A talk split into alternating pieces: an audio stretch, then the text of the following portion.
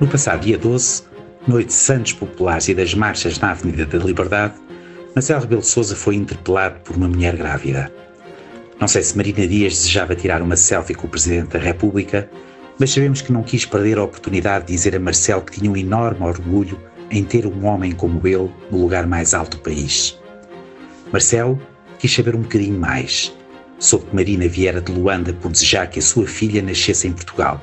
Soube que era luso-angolana, que tirara o mestrado em gestão no ISEG e soube que na sua barriga estava uma menina.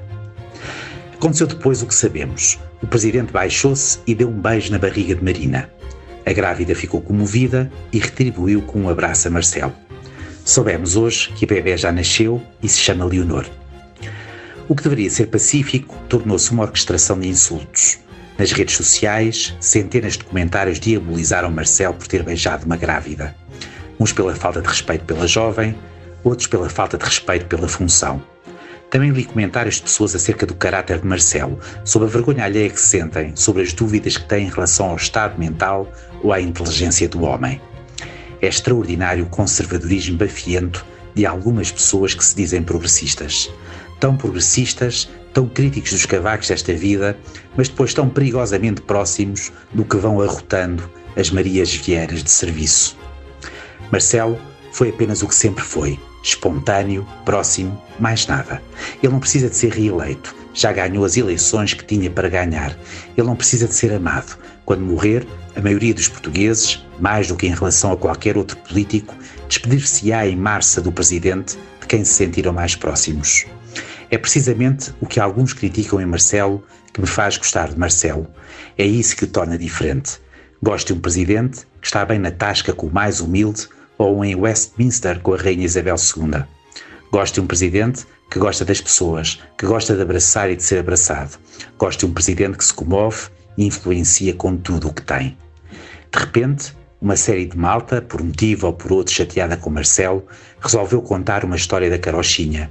A história de que este homem não vale nada, que não é inteligente, que é pouco sério, populista, manipulador e tudo o que lhes passa pela cabeça. Que ousadia destas pessoas, que confiança no que elas próprias são. É preciso ter muita confiança para mandar postas de pescada sobre a inteligência e a seriedade de Marcelo.